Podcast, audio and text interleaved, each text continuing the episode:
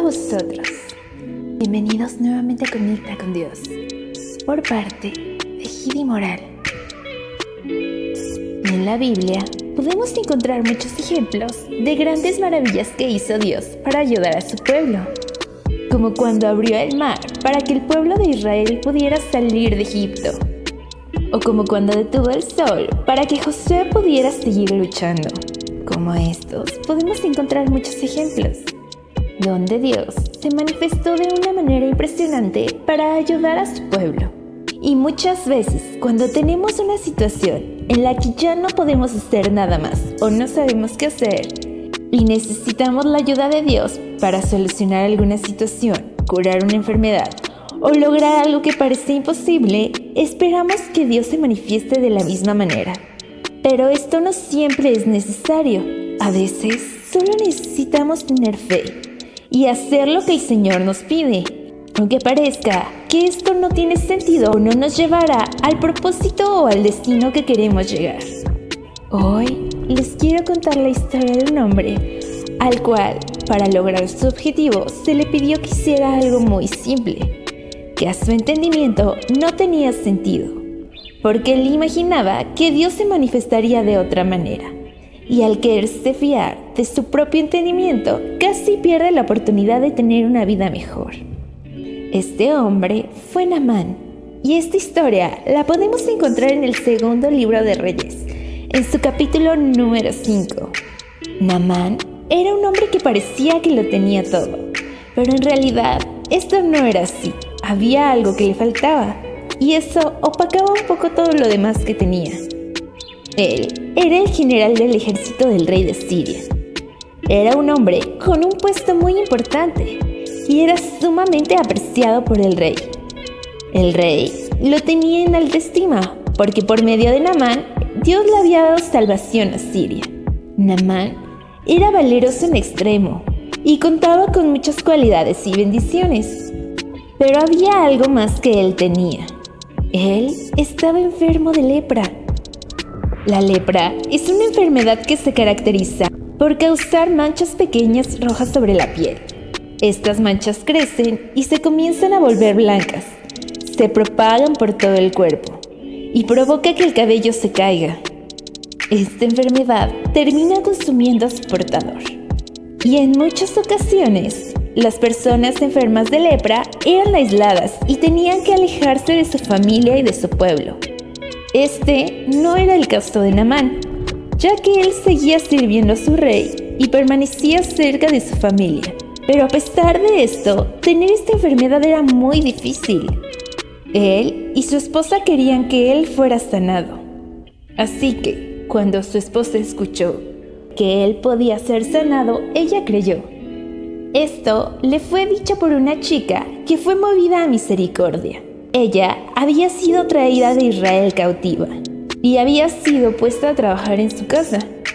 Ella le dijo a su señora que si su esposo fuera con el profeta que estaba en Samaria, él sería sanado. Con fe, su esposa fue a contarle a Namán. Él también creyó que esto podía ser posible y acudió a su rey para solicitar un permiso y acudir a este lugar. El rey lo escuchó atentamente. Y después de que Namán terminó de contarle, le dio su permiso para ir, junto con unas cartas que había escrito para interceder por su salud. Namán, después de esto, salió del lugar que se encontraba con el rey. Tomó las cartas que le dio y llevó consigo 10 talentos de plata, 6 mil piezas de oro y 10 mil vestidos. Y se fue al lugar donde se encontraba el rey de Israel. Al llegar ahí, le entregó las cartas, esperando que de esta manera él pudiera ser sanado. Pero el rey, al leer las cartas, se molestó mucho diciendo, ¿acaso soy yo Dios que mate y dé vida para que envíe a mí a sanar a este hombre con lepra? Y en su molestia pensaba que el rey de Siria estaba buscando ocasión contra él. Pero cuando el profeta Eliseo escuchó lo que estaba sucediendo, le pidió al rey que enviara a Namán con él. Namán acudió al lugar donde se encontraba Eliseo. Llegó ahí y se detuvo afuera de su casa.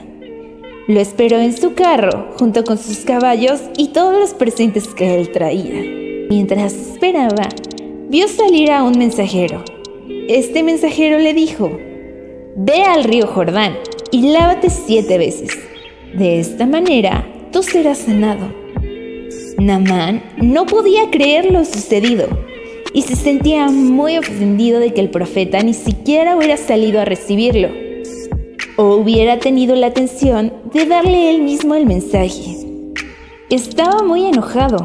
Él esperaba que el profeta saliera a su encuentro, pusiera sus manos sobre él e invocara el nombre de Dios para que de esta manera pudiera sanarlo.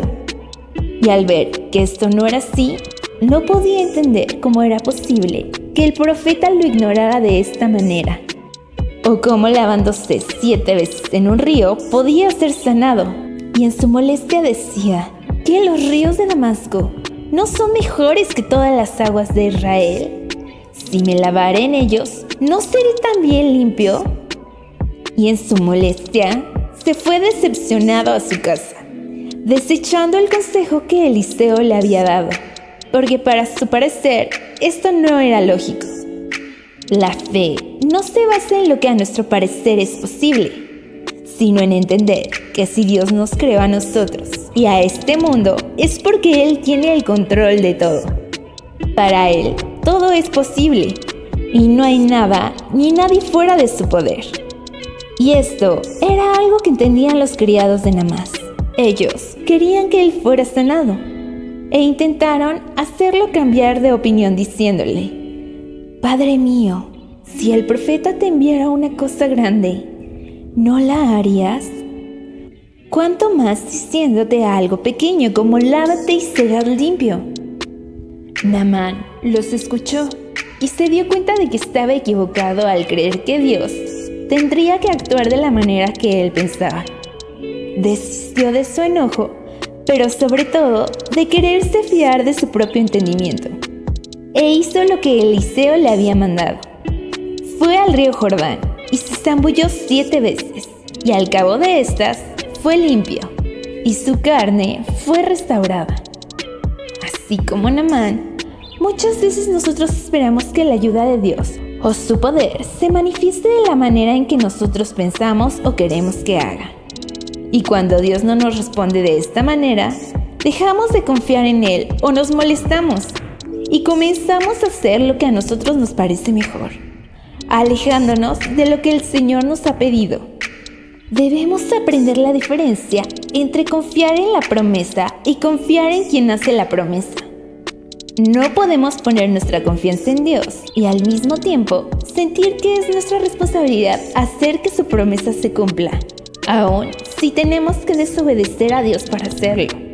Esto no significa que no debamos de esforzarnos o seguir siendo perseverantes, sino que no podemos dejarle conducir nuestras vidas hacia el mejor camino si al mismo tiempo nosotros queremos ir al volante yendo en sentido contrario e ignorando todos los señalamientos e indicaciones con tal de lograr nuestro objetivo. Debemos de confiar, aun cuando no podamos ver ni entender el modo en que Dios hará posible estas cosas.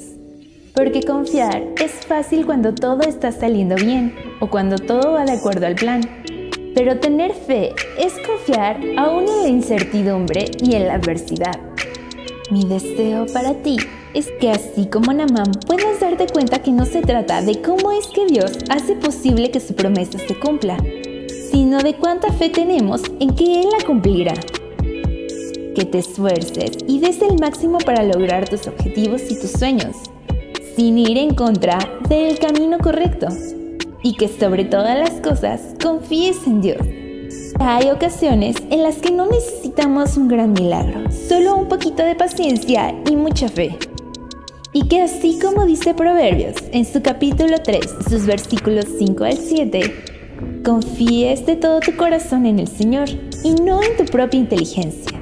Que tengas presente al Señor en todo lo que hagas, para que Él te lleve por el camino recto. Que no te fíes demasiado en tu sabiduría. Que honres al Señor y te apartes del mal para que de esta manera pueda cumplir ese propósito que tiene para ti y ese deseo que hay en tu corazón. y que sepas que cuando confías plenamente en el Señor, Él es quien dirige tus pasos y también quien se encarga que llegues a tu destino justo a tiempo. Espero que tu fe siempre sea más grande y más fuerte tu impaciencia y tu preocupación y que puedas darte cuenta que Dios puede partir de algo muy pequeño para hacer grandes maravillas y de esta manera demostrarnos el gran poder que Él tiene y que el Señor nos permita volvernos a encontrar pronto. Paz a vosotros.